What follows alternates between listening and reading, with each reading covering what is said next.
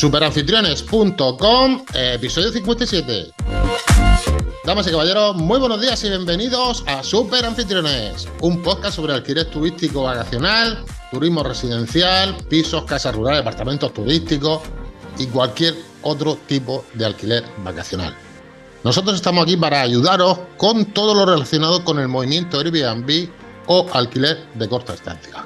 Si alquilas tu alojamiento, este es tu podcast, este es tu sitio, esta es tu web.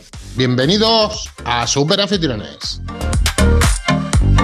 Hoy vamos a hablar con nuestro, como siempre, con nuestro queridísimo amigo y CEO de Super Anfitriones, Bronson, y vamos a hablar de precios. Pero antes, Bronson, muy buenos días. ¿Estás por ahí? Buenos días, Paco Pepe. Sí, sí, por aquí estoy. Que te he notado dormido o durmiendo. Tengo café. Dormido, durmiendo, estoy sleeping. Eh, café, café. Bueno, ya sabes que creo que no vamos a tener que pasar, pero soy de café o con manzanilla con poleo, ¿eh? También está, está bueno por la mañana. con poleo? Bueno, el tema de hoy es un tema que no sé si deberíamos haberlo tratado antes, que es el tema de los precios, en cuanto podemos alquilar nuestra vivienda a nivel vacacional. Esa va a ser la pregunta del podcast. ¿En cuánto puedo alquilar yo mi vivienda? Pero antes de entrar en materia, Bronson, vamos a recordar, os quiero recordar que por tan solo 10 euros al mes aquí, de momento y sin compromiso de permanencia, podéis entrar o acceder a los más de 30 cursos que tenemos aquí en Super Anfitriones. Y podéis hacerlo desde donde queráis, cuando queráis y de manera ilimitada. Ahora sí, Bronson, al turrón. Los precios. ¿Qué hacemos con los precios? Eh, ¿En cuánto se puede alquilar una vivienda? ¿Qué variables? No sé. Dinos cosas. Yo te dejo porque este, Hombre. este podcast tiene que ser largo y sobre todo basado en tu experiencia. No coger pin, pin, pin. No, no. La experiencia tuya. La verdad es que en cuánto se puede, a la pregunta de en cuánto se puede alquilar tu vivienda, la pregunta te la daría Pau Donés, ¿no? Y Jarabe de Palo, ¿no? Depende, ¿no? Es decir, depende. Que es verdad que depende de unas variables, que ahora hablaremos de ellas y demás, pero sobre todo depende de, hay una gran diferencia entre lo que es el valor que tiene una vivienda y el precio o la tarifa que tiene, ¿vale? Creo que vamos a aprender un poquito a hacer esa diferencia entre una cosa y otra, pero en cuanto se puede alquilar tu vivienda, la verdad es que depende mucho de esas variables y muy importante, yo creo que se le puede sacar un mayor provecho haciéndolo de una manera manual, ¿vale? Ahora tenemos herramientas, tenemos la, inteligencia artificial y todo eso, donde eh, se sincroniza nuestro alojamiento con la base de datos de, de todas las ofertas que tenemos a nuestro alrededor por ubicación, automáticamente nos cambia el precio. Es decir, si lo tienes sincronizado tu anuncio con esas plataformas que hay, que no vamos a entrar en, pero hay muchísimas de ellas, y bueno, por, un, por una suscripción mensual te modifican ese precio de manera automática. Tú al final no sabes en cuánto le puedes poner un, un máximo y un mínimo o un mínimo y él mismo te va, la inteligencia artificial le va haciendo viendo lo que hay a tu alrededor, un poco como funcionan los, los anuncios de Google por subasta y demás, pues esto sería igual. Los express de bolsa. Sí, sí, sería algo, algo muy parecido, es decir, eh, al final tú pones un precio mínimo garantizado o no y se lo dejas a, a, esa inteligencia de que te ponga, te fija el precio, ¿vale? Y ahí estamos de precio, hablamos de precio, no hablamos de valor. Me he tenido consultas y me decía, hostia, es que yo tengo en mi mismo bloque tengo dos apartamentos más, dos viviendas turísticas que se alquilan en el mismo bloque, incluso en el mismo residencial, en la misma urbanización. Con lo cual me dice todo el mundo, es que tenemos lo mismo. Y le digo, jamás vais a tener lo mismo. Es decir, pueden ser dos viviendas que sean iguales, pero seguro, y si no lo hay, tienes que hacer esa propuesta de valor, y ahí hablamos ya de la diferencia entre el valor y el precio, tienes que crear una propuesta de valor que sea diferente, que sea un elemento diferencial y que tú por eso le añadas valor y al mismo tiempo le añadas precio, le añadas beneficio. Y eso la inteligencia artificial no lo podrá nunca sustituir por lo que es una persona, ¿no? Es decir, tú puedes poner unos estándares de precio y vale, pero esos son productos que le llamamos commodity, ¿no? Es decir, cuando hay, tú buscas un alojamiento para dormir, vale, pues ya está, tú lo que buscas es un alojamiento para dormir. Pero si buscas una propuesta de valor, una experiencia detrás, imaginemos que nuestro apartamento, nuestra vivienda tiene una terraza enorme, con un jacuzzi, que el resto no tiene, o que dentro de la vivienda está tematizada para niños, donde hay juguetes. O sea, es diferente. Ese precio será diferente, pero no podemos dejarlo en manos de ese revenue eh, automatizado, ¿vale? Yo estoy a favor en algunos momentos, pero cuando se hablamos de valor y de experiencia y hablamos de un high ticket, ¿vale? De, de una vivienda que vas a pagar bastante más, tienes que saber el valor que tú estás dando. Entonces depende de dos viviendas que estén en la misma ubicación, puede haber una diferencia de 150 euros de, o 100 euros de diferencia por el precio. Pero claro, si entras dentro del anuncio y se justifica ese precio por el valor y la propuesta de valor que te estás dando o la experiencia que puedes tener dentro, está más que justificado. Así que yo, el tema de precios y valores, yo te digo que están alojamientos pagando muy, muy, muy caro, donde al lado había alojamiento muchísimo más económico, pero me han ofrecido una propuesta de valor. Entonces nosotros tenemos que saber qué es lo que estamos ofreciendo. Si nuestro producto es un producto commodity, que es igual que el resto de los demás, donde ofrezco una silla, una mesa, eh, los cubiertos y la cama, pues lógicamente no, no podremos hablar. Pero si hablamos que la cama es de agua, que el colchón es de látex, que nuestro sofá es Natucci, que es decir, si ya le estamos ofreciendo valor a eso, el límite lo pones tú. Escuchándote, Bronson, se me viene a la cabeza que esto funciona como tú has dicho en horquillas, ¿no? Y me estás diciendo que hay un software del cual yo tengo que pagar. Y ese software es el que me dice en cuánto tengo que alquilar aproximadamente mi alojamiento. Te lo digo porque con ese software no puedo decir lo que tú acabas de decir, no puedo inyectarle valor. Claro. Decir tengo jacuzzi, no tengo jacuzzi, tengo juguetes, como tú acabas de decir. ¿Eso es positivo o es negativo? Es que lo veo negativo. Depende, si tú lo que tienes es un piso en, el, en un casco histórico o en un centro en donde lo, que vas a ofrecer va a ser exclusivamente el alojamiento estándar, ¿vale? Pues lo veo una buena opción. ¿Por qué? Porque se olvida está dentro, es lo que también utilizan los hoteles, ¿no? Que más o menos todos ofrecen eh, el mismo servicio. Te hablo un, un hotel o, un, o, un, alojamiento en, en ciudad. Cuando ya nos vamos a un sitio donde buscamos una experiencia, ¿vale? Es decir, que queremos algo más, nos vamos a un campo, nos vamos a una casa rural, nos vamos a, a un destino donde tenga otro, otros atractivos. Ya lo que busca es estar dentro, pero ¿cómo, cómo le dices tú a esa inteligencia? Porque lo que, lo que más o menos las variables que cogen tres dormitorios, dos dormitorios, número de camas, si tiene parking o no, si aceptan mascotas o no, es decir, una serie de variables que no te va a decir si tiene jacuzzi, si tiene check-in online, si tiene, no sé, todo lo que tú puedas defender en fotografía, en texto, pequeño, pero en, en texto, y en las reseñas de otros clientes, donde te vendan ese, esa propuesta de valor que tú estás dando y elemento diferencial. Por eso yo lo veo bueno en algunos casos, pero si trabajamos en un, en un valor alto, si ofrecemos un valor alto, yo creo que tiene que ser de manera manual. Entendido, Alonso. Dime otro tipo de variables que puedan afectar al precio de la vivienda. Y si no te importa, dinos, pues esto es positivo o esto negativo. Por ejemplo, la primera, eh, la ubicación. La ubicación es una variable que hay que tener en cuenta a la hora de poner el precio de una vivienda. No es lo mismo poner, no lo sé, alquilar una vivienda en el extrarradio que en el centro pegado a los monumentos. Quiero decir, claro. ¿qué variables son esas, Bronzo? ¿Y cómo afectan al precio? La ubicación, por ejemplo, es importante. Es decir, incluso hay viviendas que están céntricas y un, un, detalle importante es que en muchas ocasiones hay algunas que llevan o tienen convenios con algún parking, porque uno de los problemas, bueno, estar en el centro implica estar cerca de todo, pero también tienes handicap de que si viajas con un coche y demás, pues tienes el inconveniente de, de, dónde aparco y demás. Si esa vivienda eh, se puede pedir un precio más alto, muchas de ellas tienen incluso parking, pero no lo tienen puesto. Es decir, si tú ofreces los precios del parking de la zona, ya le estás diciendo al resto de usuarios, oye, que aquí la hora en mi zona, si quieres venir a mi zona y eliges algo de precio inferior, eh, aquí la hora, como yo he pagado este verano, a 4,25 euros la hora en una ciudad. Entonces, cuidado si eliges una vivienda en esta zona porque cuesta 4,25 euros la hora. Pero en cambio, si el resto está cobrando 60, yo estoy cobrando 100, pero te estoy incluyendo el parking 24 horas. Porque bien tengo una plaza, porque tengo un convenio, porque conozco la zona, por lo que sea. Y eso existe, pero eso no se defiende. Me gustaría remarcar que todos aquellos anfitriones que tienen esa posibilidad que puedan subir el precio para sacar un mayor beneficio, pero que también lo, lo exploten y lo, lo puedan eh, defender, ¿vale? Otro de los valores, pues lógicamente las variables que podemos tener para poner precio es la temporada. Si estamos en temporada alta y si estamos en temporada baja. Es decir, depende del clima que tengamos, depende de las actividades que tengamos a nuestro alrededor, todo eso ahí va a influir a la hora de poner precio. ¿Y la temporada en qué afecta el precio? ¿En qué porcentaje? Es decir, por ejemplo, alquiler turístico vacacional, una semana en venidor, por decir unos precios, que no tienen por qué ser eso, 150 euros al día, ¿vale? 150 euros al día, una semana en Benidorm, ¿vale?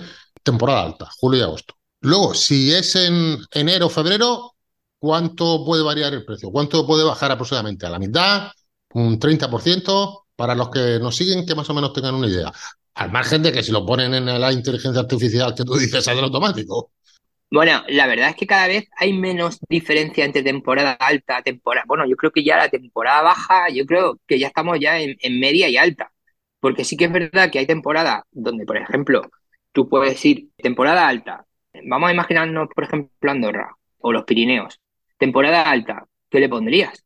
¿Cuál sería? Seguramente se te viene a la cabeza el invierno, ¿no?